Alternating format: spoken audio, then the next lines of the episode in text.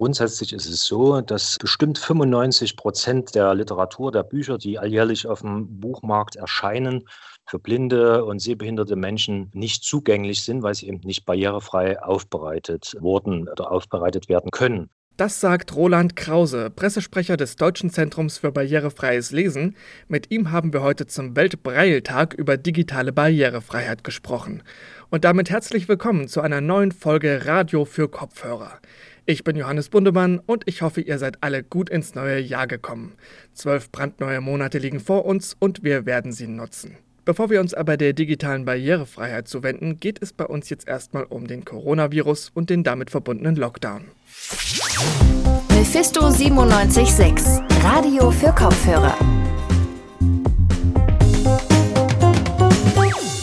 Corona. Das Thema ist uns ja leider ins neue Jahr gefolgt und vorerst findet es auch kein Ende. Seit Mitte Dezember letzten Jahres befinden wir uns im Lockdown und es gilt die Corona-Notverordnung. Bis zum 10. Januar sollen die schärferen Corona-Regeln gelten. Wie es danach weitergehen soll, ist noch unklar. Um zu klären, wie es mit den Schulen weitergeht, hat heute eine Konferenz der KultusministerInnen der Länder stattgefunden. Mein Kollege Tristan Kühn hat sich die Konferenz näher angeschaut. Tristan, die Frage dort ist vielmehr, ob der Lockdown verlängert wird und nicht, ob der Regelbetrieb wieder stattfinden kann, nicht wahr? Genau, zumindest ist das so bei uns in Sachsen, denn die Inzidenzwerte bei uns sind in einigen Regionen bei 800 oder sogar höher. Deshalb stellt sich für Sachsen eher die Frage, wenn überhaupt gelockert wird, wie weit.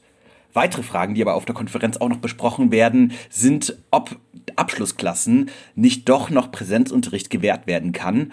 Und für die Lehrpersonen muss heute auch geklärt werden, ob sie denn den Lehrplan beispielsweise kürzen müssen für das kommende Schuljahr. Und wie sehen das denn die Lehrpersonen? Sie sind ja mit den Schülerinnen und Schülern auch einem Infektionsrisiko ausgesetzt. Auch in der Lehrerschaft halten viele das Infektionsrisiko momentan für zu hoch, um die Schulen komplett zu öffnen. Jens Nelle ist selber Lehrer und stellvertretender Vorsitzende des Sächsischen Lehrerverbandes. Und er kritisiert das langsame Reagieren der Regierung im November und Dezember. Viele Politiker und damit auch Gesundheitspolitiker haben mittlerweile eingeräumt, dass sie die Situation falsch eingeschätzt haben. Das betrifft auch die Einschätzung des Ansteckungs- und Übertragungsrisikos an Schulen. Die letzten Schulwochen vor Weihnachten haben dies verdeutlicht. Für ihn ist klar, dass der Normalbetrieb erst ab einer Inzidenz von unter 25 wieder stattfinden sollte. Mit steigender Inzidenz bis 75 sollte nach ihm Wechselunterricht in Abschluss- und Vorabschulklassen stattfinden dürfen. Da wir hier in Sachsen bei einer Inzidenz von durchschnittlich 300 sind, bedeutet das dann wohl wieder Homeschooling. Sachsen hat ja beim dafür notwendigen Netzausbau aber die letzten Jahre ein wenig gepennt. Deswegen ist die Digitalisierung auch immer dabei, wenn man über Bildung spricht. Was muss denn da jetzt getan werden? Bei Digitalisierung spricht man vor allem im Fall von Sachsen meistens über den Breitbandausbau.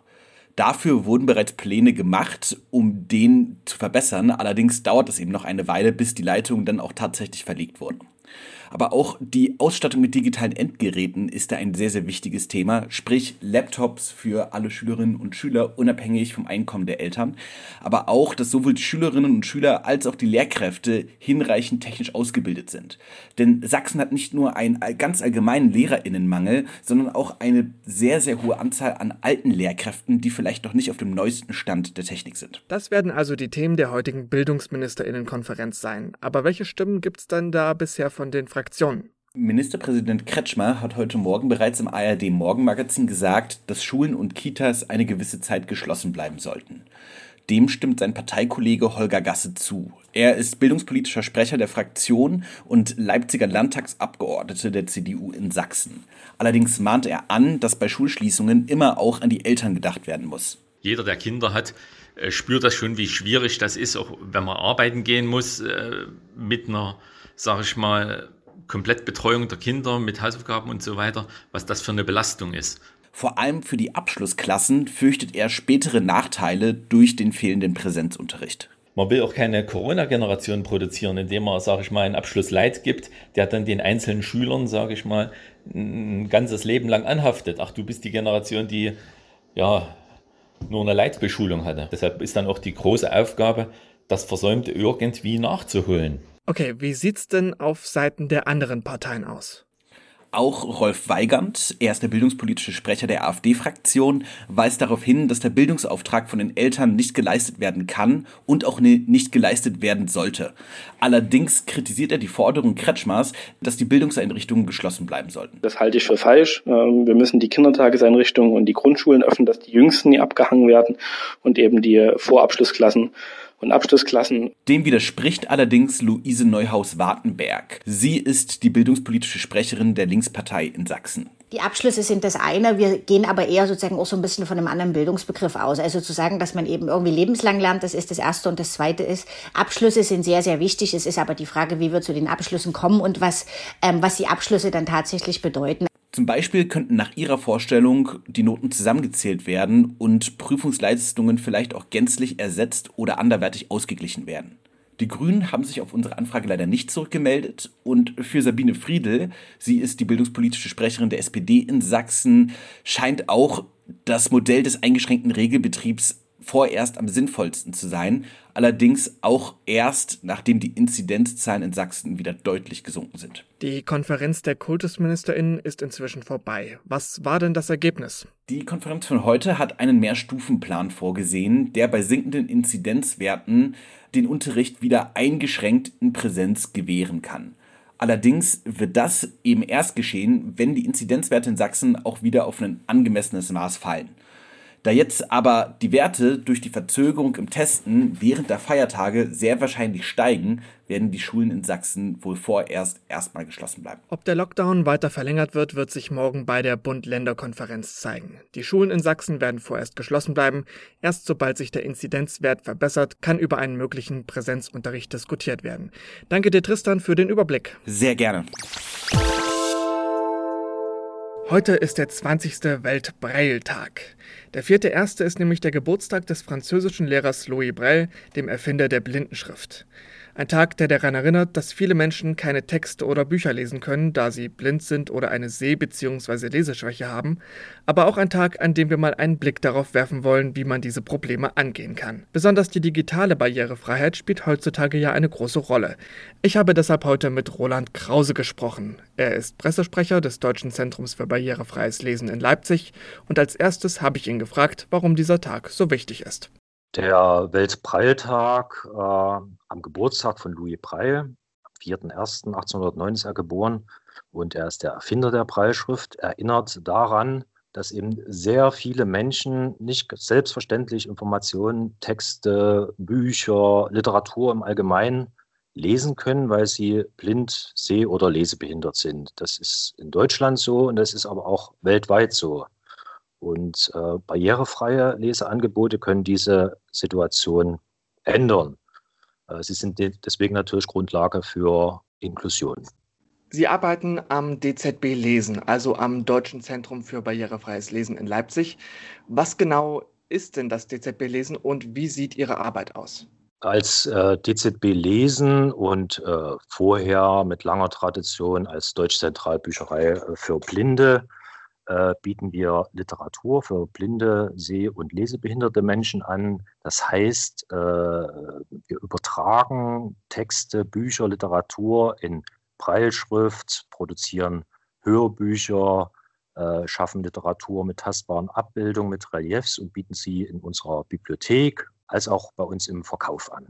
Ein Thema, das uns seit Jahren beschäftigt, ist ja die Digitalisierung, die in vielen Bereichen immer präsenter wird. Dabei spielt natürlich auch die digitale Barrierefreiheit eine wichtige Rolle. Aber was genau bedeutet digitale Barrierefreiheit und wie hat sich diese in den letzten Jahren entwickelt?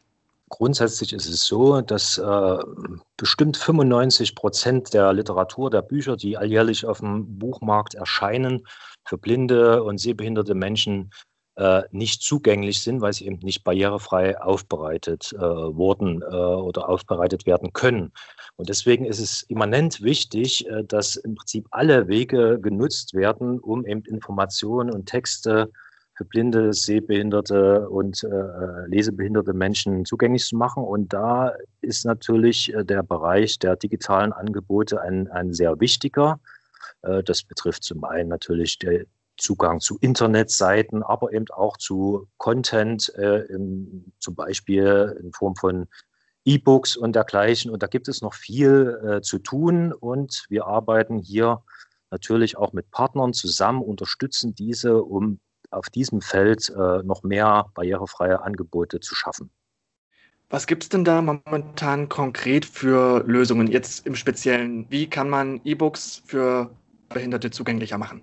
Ja, das sind natürlich viele äh, technische Dinge, die zu äh, lösen sind, ähm, dass man eben zum Beispiel äh, Leseunterstützung anbietet für lesebehinderte Menschen, dass eben äh, sozusagen der Text äh, frei ähm, skalierbar ist und man sich eben entsprechend seiner Lesebedürfnisse anzeigen kann, dass äh, Text auch vorgelesen wird, dass eben für lesebehinderte Menschen äh, Text äh, äh silbenweise gehighlightet wird, zum Beispiel. Aber grundsätzlich geht es darum, äh, gerade die Publizisten, äh, die Publizierenden, die E-Books herausgeben, Verlage, überhaupt die gesamte Verlagsbranche überhaupt zu sensibilisieren, dieses Thema anzugehen und ähm, es geht natürlich nicht nur um Sensibilisierung, sondern auch um Verpflichtung. Äh, bis 2025 müssen eben äh, Verlage von Hause aus, und das ist eben das Wichtige, wir bereiten Literatur als DZB Lesen nachgeordnet auf. Aber uns ist natürlich viel wichtiger auch, dass die Verlage von Hause aus äh, barrierefrei publizieren. Und das ist eben bei den E-Books möglich. Und ab 2025 müssen eben äh, die Verlage zum Beispiel E-Books äh, barrierefrei äh, herausgeben. Ebenso Lesegeräte oder Online-Shops müssen barrierefrei sein. Dazu sind sie äh, verpflichtet durch den sogenannten European Accessibility Act, EAA. Und ähm, um das zu erreichen, gibt es ähm, eine Kooperation äh, mit dem Börsenverein des deutschen Buchhandels und einer italienischen äh, Partnerorganisation von uns, um eben äh, die Verlagsbranche äh, zu sensibilisieren und ihnen natürlich auch äh, Handreichung zu geben, wie das zu erreichen ist. Und nochmal zur digitalen Barrierefreiheit im Allgemeinen. Wo sehen Sie da gerade für die heutige Zeit die größten Baustellen? Jetzt geht es natürlich äh, auch darum, den Content äh, sozusagen barrierefrei äh, zu machen. Und das betrifft äh, Internetseiten, äh, äh, Apps und dergleichen. Äh, das sind natürlich auch, also nicht nur der private Sektor ist davon betroffen, ja, sondern vielmehr ist es auch geregelt und gefordert äh, jetzt von den ähm, öffentlichen Bereichen, also Internetseiten von Behörden, von Ministerien etc. Äh, müssen barrierefrei zugänglich sein für Menschen, die eben äh, nicht so gut sehen können oder blind sind. Und da bieten wir eben solche Behörden einerseits äh, Unterstützung an, indem wir äh, Schulung anbieten. Andererseits fungieren wir als DZB Lesen auch im Freistaat Sachsen als Überwachungsstelle, äh, um genau im öffentlichen Bereich äh, sozusagen äh, zu überprüfen, äh, ob Internetseiten barrierefrei zugänglich sind, weil dazu die öffentlichen Einrichtungen per Gesetz verpflichtet sind. Die digitale Barrierefreiheit ist ja auch ein Thema Ihres aktuellen Projekts beziehungsweise dem des DZB Lesen. Sie arbeiten daran zusammen mit dem Börsenverein des deutschen Buchhandels. Wie kam es zu der Idee dieses Projektes? Gemeinsam mit dem Börsenverein äh, geht es nun darum, die Verlage zu informieren, wie kann, kann das erreicht werden. Und äh, das ist jetzt zunächst die dringendste Aufgabe äh, die wir gemeinsam angehen wollen und äh, dabei natürlich auch auf Expertisen anderer Häuser zurückgreifen äh, und im Prinzip ganz praxisnahe Handreichung bis zur Buch, Frankfurter Buchmesse im Herbst äh, diesen Jahres äh, äh, den Verlagen mit an die Hand zu geben, um das erreichen zu können, dass eben deren Angebote barrierefrei werden. Äh, können Sie schon genauer sagen, wie dieses, wie dieses Projekt sich auf die, auf die Gesellschaft auswirken wird? Wenn der Auftrag, barrierefreie E-Books äh, bis 2025 eben für alle zur Verfügung äh, zu stellen, erfüllt wird, ist natürlich den blinden und sehbehinderten Menschen schon erstmal sehr viel geholfen, weil bei dem aktuell bestehenden äh, Büchermangel, was barrierefreie Literatur angeht, ist das natürlich noch ein zusätzliches äh, Angebot, äh, was den Zugang zu Texten, Informationen und Literatur äh, ermöglicht. Das sagt Roland Krause, Pressesprecher des DZB Lesen. Und damit sind wir für heute auch schon wieder am Ende. Verantwortlich für Themen und Recherche waren meine Kollegen Theresa Willkomm und Tristan Kühn. Danke euch. Die nächste Folge Radio für Kopfhörer gibt's dann am Mittwoch. Wenn ihr uns bis dahin vermisst, findet ihr uns auch auf Facebook, Twitter, Instagram und YouTube. Bis dahin bleibt gesund. Ich bin Johannes Bundemann. Wir hören uns. Ciao. Mephisto 976, Radio für Kopfhörer.